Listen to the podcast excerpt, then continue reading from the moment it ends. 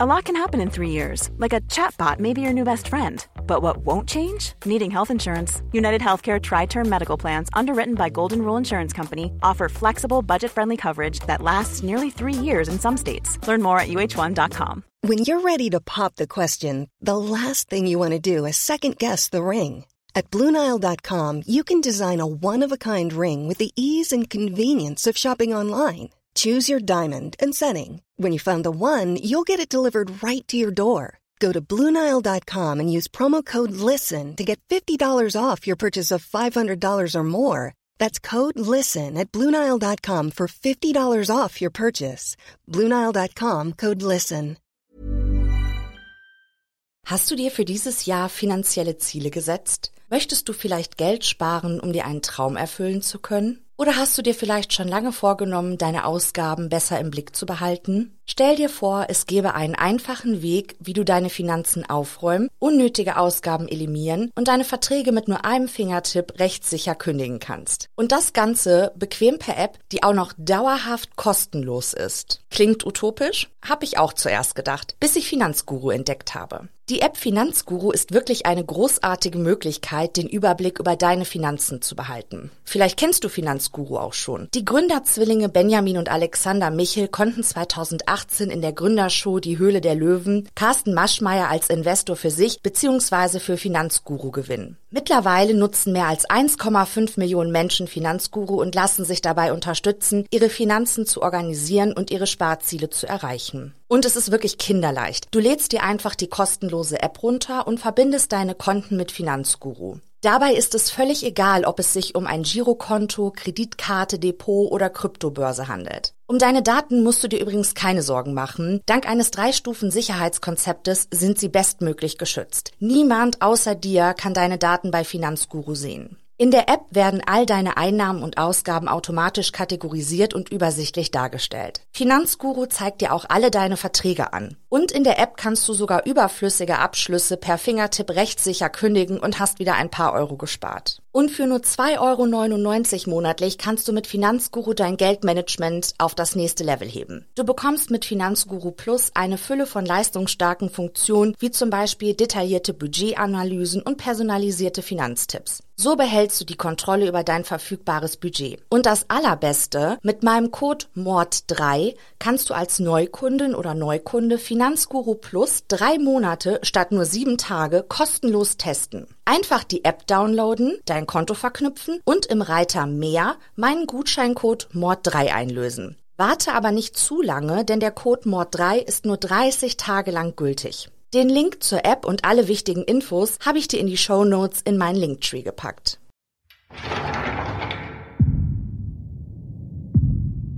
Willkommen bei Von Mord und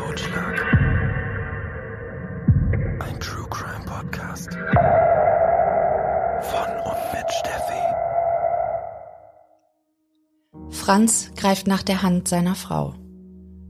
Statt der bunten Weihnachtsbeleuchtung in den Gärten der Nachbarn erhält in dieser Nacht jetzt Blaulicht die Mehrfamiliensiedlung. Vor wenigen Stunden war die Welt des Ehepaares noch in Ordnung.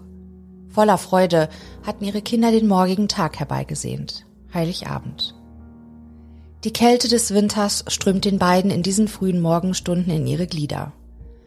Doch sie ist nichts gegen die kalte Leere, die Franz in sich spürt.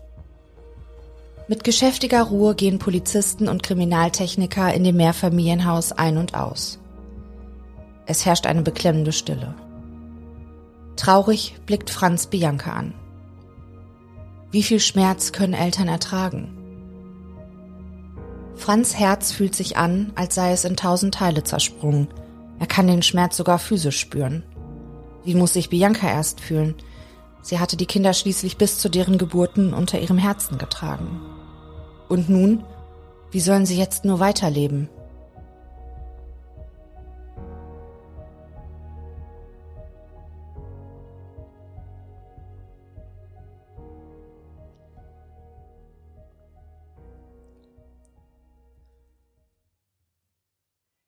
Bianca kommt 1973 zur Welt. Mit ihren Brüdern lebt das kleine Mädchen im niederösterreichischen Ötztal.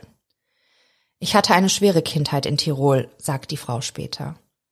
Der Vater, schwer alkoholkrank, schlägt seine Frau, seine Kinder und sogar die Großmutter der Familie bleibt von den Wutausbrüchen des Mannes nicht verschont. Einmal sagt der Vater zu seiner einzigen Tochter, sie sei sein Lieblingskind. Das kleine Mädchen fragt ihn daraufhin verwundert, warum er ihr denn dann immer zu weh tue. Der Vater erwidert darauf, er würde sie doch gar nicht schlagen. Kann er sich im Alkoholdelirium nicht mehr an seine Gewalttätigkeiten entsinnen oder verdrängt er die Erinnerungen einfach? Bianca absolviert eine reguläre Schullaufbahn. Doch eine Ausbildung macht die junge Frau nicht. Ihr bleibt deshalb nichts anderes übrig, als einen schlecht entlohnten Job in der Tourismusbranche anzunehmen. Bianca arbeitet als Kassiererin in einem Selbstbedienungsrestaurant am Tiefenbachgletscher. Der geringe Lohn bringt ein weiteres Problem mit sich. Mit dem wenigen Gehalt kann die junge Frau es sich einfach nicht leisten, aus ihrem Elternhaus auszuziehen, um so vor ihrem gewalttätigen, alkoholkranken Vater zu fliehen. Ein Tag ist grauer und trister als der andere für die 20-Jährige. Nicht selten überkommt sie das Gefühl, dass sie hier in Sölden gefangen ist und für immer bleiben wird. Doch bevor Bianca die schwermütige Resignation völlig einnehmen kann, trifft sie auf ihren Retter. Es ist das Jahr 1993, als sie den 25-jährigen Franz B. trifft. Später wird sie sagen, diese Begegnung habe ihr die Flucht aus ihrem Elternhaus ermöglicht. Der junge Mann aus der Schweiz, von Beruf Landwirt und Baggerfahrer, genießt seine Skiferien in Sölden. Den ganzen Vormittag ist er auf den Pisten unterwegs gewesen. Hunger und Kälte treiben Franz in das Selbstbedienungsrestaurant am Tiefenbachgletscher. Er schaufelt sich seine Speisen auf den Teller und stellt sich mit seinem Tablett an der Kassenschlange an. Gleich fällt ihm die hübsche Kassiererin mit den schulterlangen schwarzen Haaren ins Auge. Franz nimmt all seinen Mut zusammen. Ob sie Lust hätte, sich mal mit ihm zu treffen? Bianca sagt zu. Es folgen einige Dates, die beiden verlieben sich, werden ein Paar. 1995 packt Bianca ihre wenigen Habseligkeiten und zieht zu ihrem Freund in die Schweiz. Dort leben sie in der Gemeinde Reichenburg im Kanton Schwyz. Der Kontakt zu Biancas Eltern bricht nach ihrem Umzug ab und auch ihre Brüder sieht die junge Frau jetzt nur noch sehr selten. Franz besorgt seiner großen Liebe einen Job als Kellnerin. Doch es kommt zu Unstimmigkeiten zwischen Bianca und ihrer Chefin. Nach nur einer Woche kündigt Bianca ihren Job wieder.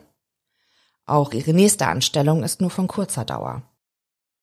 Während ihrer Schicht geht der Betrieb in Flammen auf. Bianca ist wieder arbeitslos. Gelegentlich arbeitet die junge Frau jetzt in Teilzeit, die meiste Zeit ist sie jedoch zu Hause. 1996 heiraten Bianca und Franz. Sie bauen sich ein gemeinsames Leben auf. Der 28-Jährige hat sich mittlerweile in der Tiefbaubranche selbstständig gemacht. Um ihren Mann in der Firma unterstützen zu können, macht die 23-jährige Bianca eine Weiterbildung und kann Franz so im Büro und bei der Buchhaltung helfen. 1998 zieht das junge Ehepaar dann in die Mehrfamilienhaussiedlung in Horgen. Angenehm im Umgang war sie, nicht hochnäsig, beliebt bei den Leuten, normaler Durchschnitt eben, erinnert Franz sich später. Auf Außenstehende wirkt das junge Paar verliebt und zufrieden mit ihrem Leben. Streit hätten sie eigentlich nie gehabt, erzählt Franz später. Wir hatten es sehr gut miteinander, so schätzt zumindest Franz später seine Ehe ein. Erst im Nachhinein denkt Franz an einige Begebenheiten, die ihn damals nicht nachdenklich stimmten, heute für ihn aber in einem ganz anderen Licht erscheinen. Da war zum Beispiel der Anruf von Bianca, die ihm panisch sagte, er solle sofort nach Hause kommen, vor der Haustüre stehe ein Mann, der sie bedrohe. Franz raste nach Hause, doch dort angekommen war von einem gefährlichen, unbekannten Mann weit und breit keine Spur mehr. Einige Wochen, nachdem Bianca angeblich von dem fremden Mann an der Haustür bedroht wurde, weckte sie Franz eines Nachts. Jemand ist bei uns eingebrochen, rief sie ganz aufgebracht. Und tatsächlich, die massive Eingangstür schien aufgebrochen worden zu sein. Der vermeintliche Einbrecher hatte die Bankkarten des jungen Ehepaares mitgehen lassen. Sie rufen die Polizei. Noch in der gleichen Nacht werden 1000 Franken, rund 1005 Euro vom Konto der Bs abgehoben.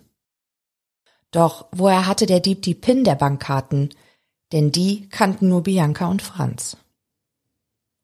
Im Nachhinein, klar, ergibt das alles Sinn, resümiert Franz später. Aber wer verdächtigt schon den eigenen Partner, wenn der neben dir steht, erklärt der Mann seine damalige Einschätzung der Lage. Auch seien Kreditkarten von Franz B.s Familienmitgliedern auf zunächst mysteriöse Weise abhanden gekommen. Erst später kam heraus, dass Bianca ihrer Schwägerin die Kreditkarte gestohlen und Geld vom Konto der Frau abgehoben hatte. Eine Überwachungskamera filmte die damals 22-Jährige dabei. Des Diebstahls überführt, gab sie Franz Schwester ihr Geld zurück. Allerdings verschwanden zur selben Zeit auch Kreditkarten und Geld von Biancas anderer Schwägerin. Ihr Glück scheint perfekt, als Bianca 1997 bemerkt, dass sie schwanger ist. Es ist der 17. Mai 1998, als bei der 25-Jährigen die Wehen einsetzen. Einige Stunden später bringt die junge Frau ein gesundes, kleines Mädchen auf die Welt. Lisa nennen die Bs ihr erstes Kind. Doch der bisweilen stressige Alltag mit einem Neugeborenen überschattet bald die Freude über die Elternschaft. Zumindest Bianca gerät bald an ihre Grenzen. Die kleine Lisa schläft am Tag, in der Nacht ist sie wach. Wenn Bianca das kleine Mädchen auf den Arm nimmt, beginnt sie zu brüllen. Will die Mutter den kleinen Säugling wickeln oder baden, schreit sie. Nur wenn Vater Franz sein Töchterchen auf den Arm nimmt, dann ist sie ganz still. Ihr Vater schaffte es, das kleine Mädchen schnell zu beruhigen. Lisa ist 49 Tage alt, als Franz sich am Morgen gegen 6 Uhr auf den Weg zur Arbeit macht. Die Eltern haben wieder eine schlaflose Nacht hinter sich. Lisa hatte stundenlang geweint. Franz fühlt sich gerädert, kann kaum die Augen aufhalten. Nur kurze Zeit später bekommt er einen Anruf im Büro. Am anderen Ende der Leitung ist Bianca. Die Lisa atmet nicht mehr, sagt sie. Franz erinnert sich später, dass seine Frau ganz ruhig am Telefon gewirkt habe. Die Leiche der kleinen Lisa wird obduziert. Die Rechtsmediziner diagnostizieren als Todesursache einen plötzlichen Kindstod. Sie war für mich ein absolutes Wunschkind, sagt Bianca später. Den Verlust ihrer Tochter habe sie nie verwinden können. Die trauernden Eltern tragen Lisa zu Grabe. Nur zwei Monate später ist Bianca wieder schwanger. Das, so sagt sie später, sei ein Schock für die junge Frau gewesen. Schon bald steht fest, Bianca erwartet sogar Zwillinge. Obwohl die Bs noch mitten im Trauerprozess um ihre verlorene Tochter sind, richten sie mit viel Liebe die Kinderzimmer für ihren Nachwuchs ein. Das eine Zimmer streichen sie in einem Blauton, die Wände des anderen Kinderzimmers erhalten einen weinroten Anstrich. Sie kaufen zweimal die gleichen Kindermöbel und stellen sie in jeweils einer der Räume. Bianca sagt später, dass es ihr schwer gefallen sei, sich über die Schwangerschaft so kurz nach Lisas Tod zu freuen. Am 24. März 2000 werden die Zwillinge geboren. Zuerst kommt Mario, dann Celine auf die Welt. Jetzt, wo die beiden Neugeborenen da sind, freut auch Bianca sich. Die Geburt verläuft komplikationslos. Die Kinder leiden nur an einer leichten Gelbsucht, weshalb sie die ersten drei Wochen ihres Lebens noch in der Klinik bleiben müssen. Dann können die überglücklichen Eltern ihren Nachwuchs endlich mit zu sich nach Hause nehmen. Da ist es so ganz anders als damals mit Lisa. Die Zwillinge sind am Tag wach, in der Nacht schlafen sie. Wenn eines der Kinder weint, tätschelt das Geschwisterchen ihm beruhigend den Kopf. Mario und Celine machen alles gemeinsam. Ähnlich seien sich die beiden nicht gewesen, erinnert sich ihr Vater später. Celine war robuster als Mario und überragte den Jungen schon bald über einen Kopf. Mario sei ein richtiger Charmeur gewesen, der wie sein Vater Bagger liebte. Gerne erinnert sich Franz, wenn er die Kinder mit auf eine Baustelle nahm. Celine habe die Pausen gemocht, weil sie dann ihr Salami-Sandwich verputzen konnte. Salami sei ihr Leibgericht gewesen. Während Franz erfolgreich seine Firma betreibt, bleibt Bianca zu Hause. Sie kocht, putzt, kümmert sich um Mario und Celine. Sie war eine gute Mutter, streng, aber bemüht. Man kann nichts gegen sie sagen, resümiert Franz später. Der Familienvater ist die meiste Zeit des Tages auf der Arbeit. Bianca schottet sich und die Kinder derweil von der Außenwelt ab. Die Mutter hat den Tod ihrer ersten Tochter noch immer nicht verkraftet. Sie beginnt, sich mit Essen zu trösten. Schon bald wiegt sie über 100 Kilogramm, fühlt sich in ihrem Körper nicht mehr wohl. Im Jahr 2005 entscheidet sich die 32-Jährige deshalb für einen chirurgischen Eingriff. Sie lässt sich einen Magenbypass legen. Innerhalb von kürzester Zeit nimmt Bianca 30 Kilogramm ab. Doch der Eingriff zieht einige gesundheitliche Konsequenzen nach sich. So muss sie sich unter anderem einer Operation an der Gallenblase unterziehen. Neben den gesundheitlichen Problemen setzt die junge Frau sich selbst unter enormen Druck. Sie hat hohe Ansprüche an sich selbst. Ordnung sei ihr wichtig, alles musste perfekt sein, erzählt sie später. Unbemerkt von Franz gerät seine Ehe mit Bianca im Winter 2007 in Schieflage. Der Vater ahnt nicht, dass die Familie auf eine Katastrophe zusteuert. Die Familienmutter ist zunehmend gereizt. Einsam habe sie sich gefühlt, eintönig sei ihr Leben gewesen.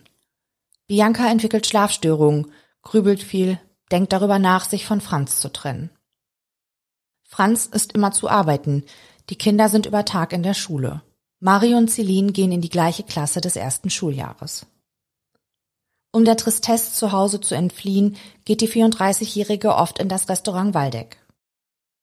Manche Quellen sagen, dass sich alles in einem Café, in dem sie kellnerte, zugetragen haben soll.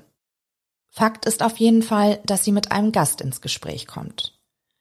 Ende November 2007 geht sie eine Affäre mit dem Mann ein. Vier Wochen später beginnt sie mit einem weiteren Liebhaber eine heimliche Affäre.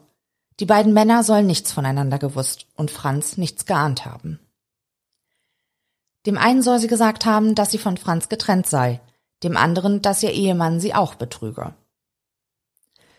Weihnachten 2007 steht vor der Tür. Es ist der 23. Dezember. Am Morgen frühstücken Franz und Bianca gemeinsam mit den Zwillingen Mario und Celine. Im Anschluss macht die Familie noch einige Einkäufe, bevor sie am Nachmittag gemeinsam den Weihnachtsbaum schmücken. Die Mutter ist, wie so oft, gereizt. Als der siebenjährige Mario eine Weihnachtskugel fallen lässt, meckert sie, das war's, nie mehr gibt es einen Baum zu Weihnachten. Am frühen Abend, es ist gegen halb sechs, unternimmt Franz mit Mario und Celine einen Winterspaziergang. Die Zwillinge toben im Schnee, werfen Steinchen auf das gefrorene Wasser des Weihers. Durchgefroren, erschöpft, aber glücklich kommen die drei zurück nach Hause. Die Familie ist zu Abend, bevor die Kinder noch ein wenig Lego spielen und sich eine Weihnachtssendung im Fernsehen anschauen. Dann ist es Zeit für die Zwillinge, ins Bett zu gehen. Die beiden sind ganz aufgeregt, morgen ist endlich Heiligabend. Voller Vorfreude fallen Mario und Celine in einen tiefen Schlaf. Gegen neun Uhr am Abend bekommt Bianca eine SMS. Wenn einmal aus dem Himmelszelt ein Stern in meine Hände fällt, verpack ich ihn und schick ihn dir, denn Glück für dich, das wünsche ich mir. Träum süß. D. schreibt dir einer ihrer beiden Liebhaber. Franz bekommt nichts von der Nachricht mit. Gegen 23 Uhr geht das Ehepaar zu Bett. Schnell schläft Franz ein. Gegen 2.15 Uhr in der Früh wird der Familienvater unsanft geweckt. Bianca rüttelt fest an seiner Schulter. Etwas sei nicht in Ordnung, flüstert sie. Verschlafen steht Franz auf. Leisen Schrittes geht er aus dem Schlafzimmer in den Flur. Es ist eiskalt in der Wohnung der Familie. Den Grund dafür findet der 39-Jährige schnell. In einem der Räume steht ein Fenster sperrangelweit offen. Schockiert bemerkt Franz, dass Schubladen und Schränke geöffnet sind. Scheinbar war jemand bei den Bs eingebrochen Sofort eilt der Familienvater in das Kinderzimmer von Mario. Der kleine Junge trägt seinen blauen Pyjama, sein linker Arm umklammert ein Kuscheltier. Auf seinem Gesicht liegt ein Kissen. Franz stürzt zu dem Bett des Kindes. Entsetzt muss er feststellen, dass sein Junge nicht mehr atmet. Sofort rennt er in das Kinderzimmer seiner Tochter. Auch das Gesichtchen von Celine ist mit einem Kissen bedeckt. Auch sie scheint tot zu sein. In den Morgenstunden des 24. Dezember 2007 geht um 2.22 Uhr und 25 Sekunden ein Anruf in der Notrufzentrale ein. Bei uns ist eingebrochen worden und sie haben die Kinder umgebracht, ruft Franz verzweifelt in den Telefonhörer. Was bitte ist passiert? fragt der Polizist am anderen Ende der Leitung. Beide Kinder wurden umgebracht, wiederholt Franz mit tränenerstickter Stimme. Fassen Sie nichts an, weist der Polizei den verstörten Vater an. Was ist mit Ihren Kindern? Sie wurden umgebracht, wiederholt der 39-Jährige das Unfassbare. Das kann ja gar nicht sein, entfährt es dem Beamten. Sie sind beide tot, wimmert Franz. Wir schicken sofort jemanden los, wir sind gleich bei Ihnen, spricht der Polizist aufgeregt. Es dauert nur wenige Minuten, bis die ersten Polizisten vor Ort sind. Nur wenige Momente später trifft das medizinische Personal ein. Bianca steht im Hausflur, als die Polizisten, Sanitäter und Notärzte in den ersten Stock in die fünfeinhalb Zimmerwohnung der Familie laufen. Dort treffen sie auf den sichtlich schockierten Franz. Er führt sie zu Mario, doch der Notarzt kann keinen Puls mehr bei dem Kind fühlen. Parallel untersucht ein Notarzt Celine. Das Mädchen lebt noch. Ist dem Tod aber näher als dem Leben. Sanitäter und Notärzte beginnen verzweifelt um das Leben des Kindes zu kämpfen. Doch all ihre Bemühungen sind vergeblich. Wenige Minuten nachdem die Retter in die Wohnung kamen, stirbt Celine in ihrem Kinderbettchen. Während Polizei, Mordermittler und Kriminaltechniker noch in den frühen Morgenstunden mit der Spurensicherung und ihren Ermittlungen beginnen, verlässt das Ehepaar B ihre Wohnung, die zum Tatort geworden ist. Franz greift nach der Hand seiner Frau, als sie gemeinsam aus der Haustür in die kalte Winternacht treten. Zwei Polizisten kommen auf die Eltern zu. Sie begleiten Franz zu dem einen, Bianca zu einem anderen Streifenwagen. Die kommenden Monate werden die beiden in Untersuchungshaft verbringen. Zunächst schien die Vermutung der Eltern plausibel, der oder die unbekannten Täter seien in die Wohnung der Familie eingebrochen und hätten die Zwillinge Mario und Celine getötet. Das offenstehende Fenster, die herausgezogenen Schubladen, die entleerte Handtasche von Bianca, die verstreuten Kleidungsstücke auf dem Boden. Doch noch in der Tatnacht kommen den Kriminalisten erste Zweifel. Sie finden keine Spuren, die auf einen Einbruch schließen lassen.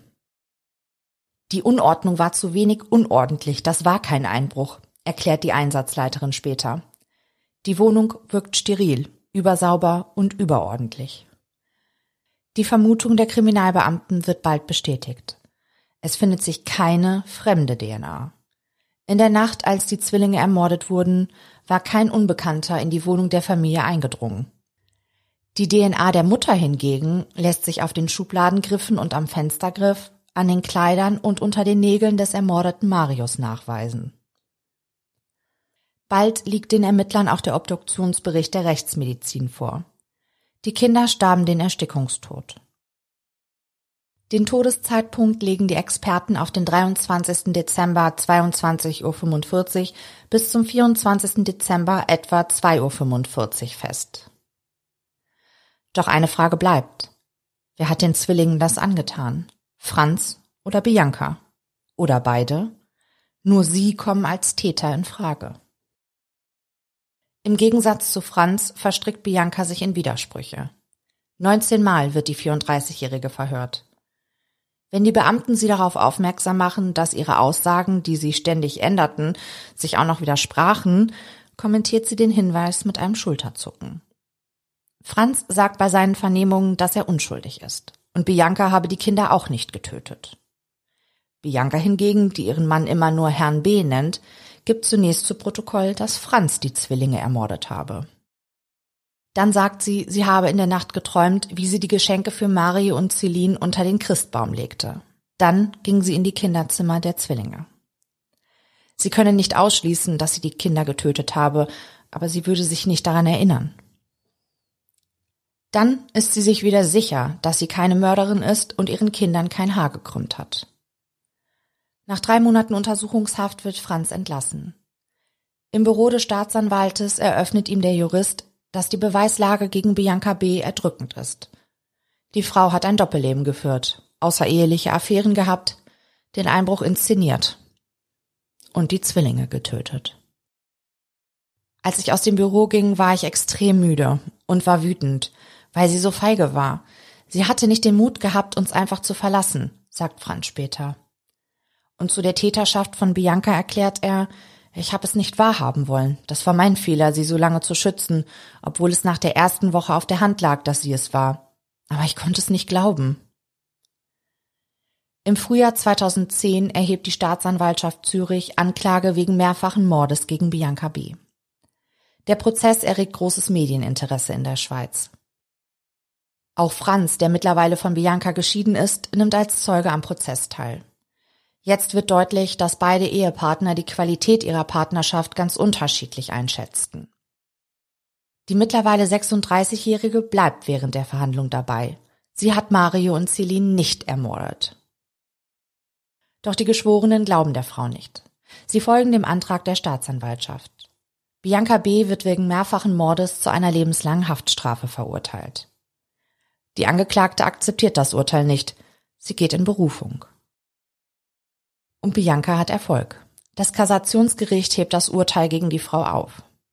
Begründung Bianca B. sei bei dem ersten Prozess von ihrer Pflichtverteidigerin nur ungenügend vertreten worden. Es ist der 12. Dezember 2012, in wenigen Tagen jährt sich der Todestag der Zwillinge zum fünften Mal. Bianca B. steht erneut vor Gericht. Entgegen aller Erwartungen der Prozessbeteiligten gibt die Angeklagte jetzt ohne Umschweife zu, dass sie Mario und Celine ermordet hat. Dann schildert sie, was sich in jener Nacht auf den Heiligabend 2007 in der Wohnung der Familie abspielte.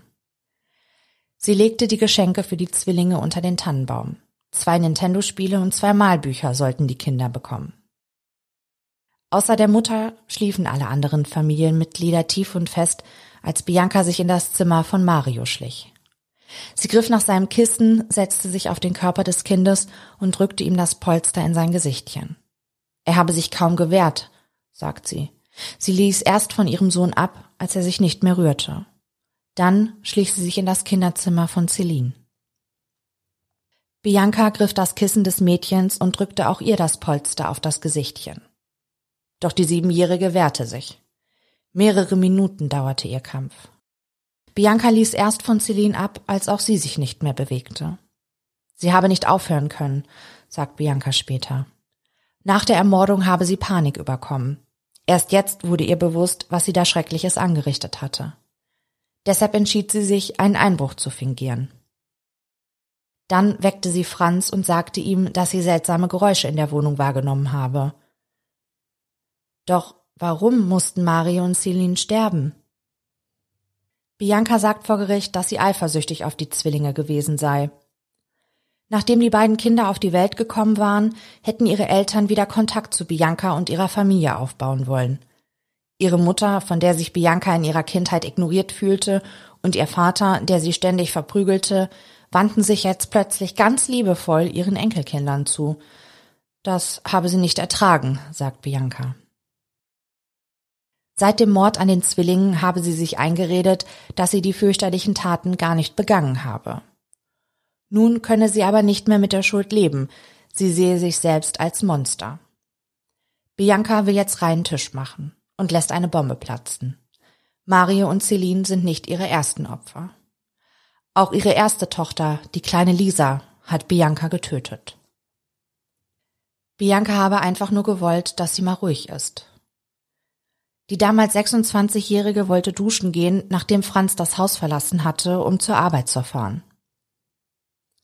Doch Lisa habe geschrien und geschrien, ließ sich von ihrer Mutter wie so häufig nicht beruhigen. Sie habe dem Säugling eine Hand auf den Mund gehalten. Doch Lisa hörte nicht auf zu schreien. Bianca drückte fester zu, bis das Kind still war. Dann ging die 26-Jährige duschen. Erst danach sei ihr klar geworden, dass Lisa nicht mehr atmet. Sie habe das kleine Mädchen nicht töten wollen. Ich habe drei Kinder zur Welt gebracht und habe ihnen allen das Leben genommen, sagt sie unter Tränen während des Prozesses. Sie wisse nicht, warum sie die Morde begangen habe. Nur geplant seien die Taten auf jeden Fall nicht gewesen. Über ein Jahr zieht sich der zweite Prozess, bis das Bezirksgericht am 29. Januar 2013 das Urteil gegen die Angeklagte verkündet. Bianca wird wegen mehrfachen Mordes zu einer lebenslangen Freiheitsstrafe verurteilt. Zudem muss die Verurteilte sich einer ambulanten Therapie unterziehen. Der forensische Psychiater Frank Urbaniok attestierte Bianca B. bei ihrem ersten Prozess im Jahre 2010 eine Persönlichkeitsstörung nicht näher bezeichnet. Der Experte verfasste damals ein fast 250 Seiten dickes Gutachten über die Angeklagte.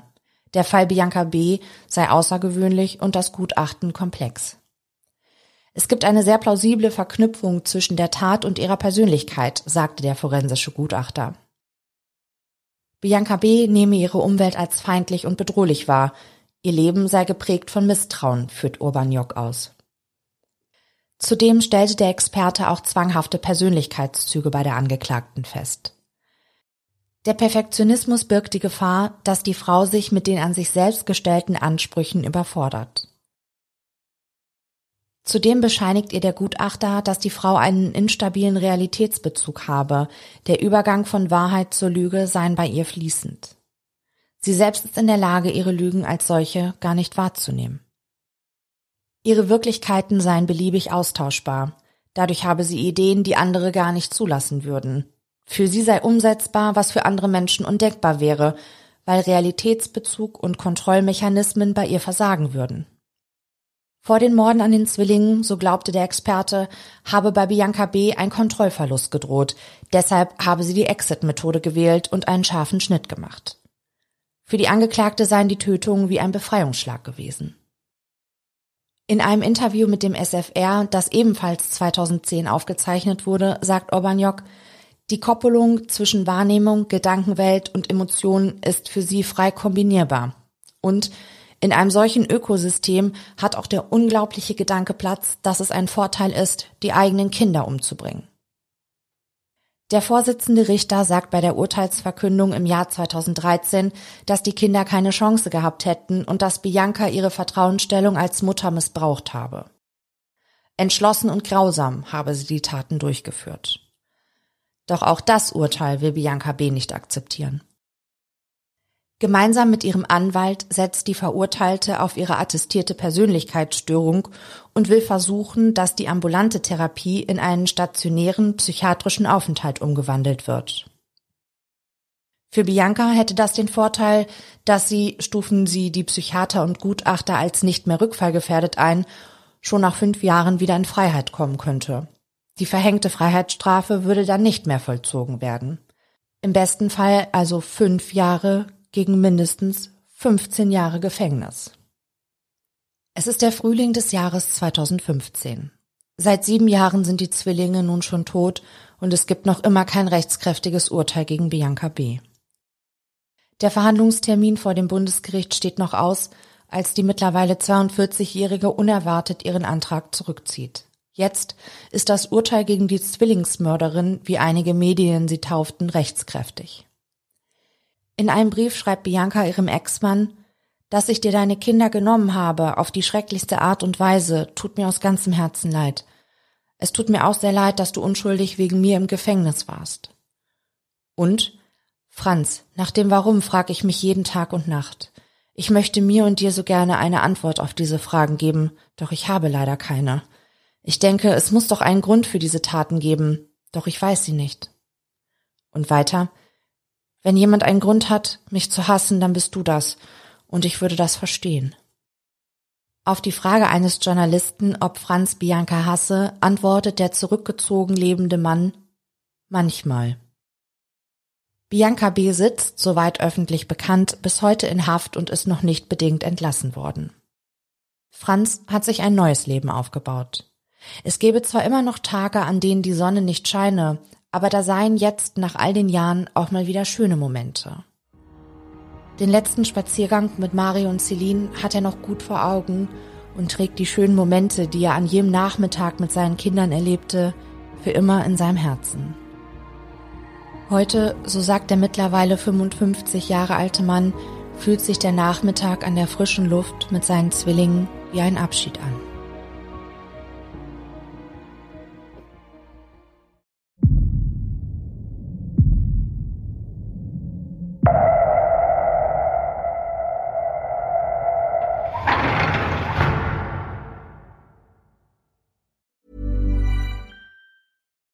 We're on a budget, we still deserve nice things. Quince is a place to scoop up stunning high-end goods for 50 to 80% less than similar brands. They have buttery soft cashmere sweaters starting at $50, luxurious Italian leather bags, and so much more. Plus, Quince only works with factories that use safe, ethical, and responsible manufacturing. Get the high-end goods you'll love without the high price tag with Quince. Go to quince.com/style for free shipping and 365-day returns.